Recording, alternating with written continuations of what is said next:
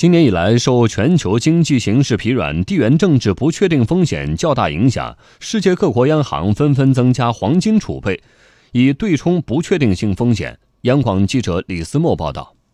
今年第二季度，各国央行共购入二百二十四点四吨黄金。根据世界黄金协会发布的报告显示，截至今年七月份，全球央行官方黄金储备共计三万四千四百零七点五八吨。自年初以来，各国的央行净购金量已经超过四百吨，这是自二零一零年购金高潮以来的最高水平。中国民生银行首席研究员温彬表示，随着全球经济增速放缓，国际金融市场波动加剧，黄金作为避险资产的价值和作用日益凸显。美联储的货币政策也存在不确定性，多国的国债也出现了一个负的收益率，不仅可以起到一个保值、增强我们的这个外汇储备安全，规避其他的一些货币的汇率的波动的风险。从今年六月份开始，国际金价呈现一种强劲走势，相继突破一千三、一千四、一千五百美元。九月初，在一度突破一千五百六十六美元的反弹高点后，开始回落。温彬认为，近期金价的回落属于一个技术交易层面的回调。从中长期来看，黄金仍是一个表现较好的资产配置。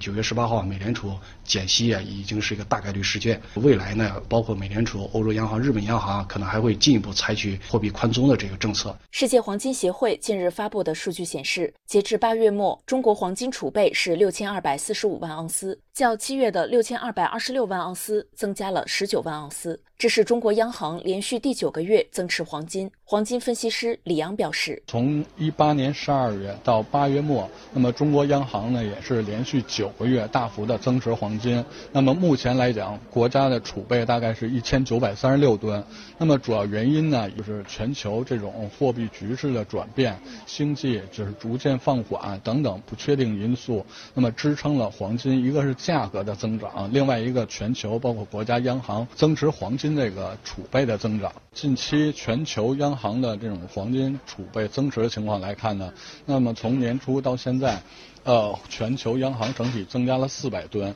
那么这个数据呢，也是从一二年到目前为止全球央行增持最多的这个年度。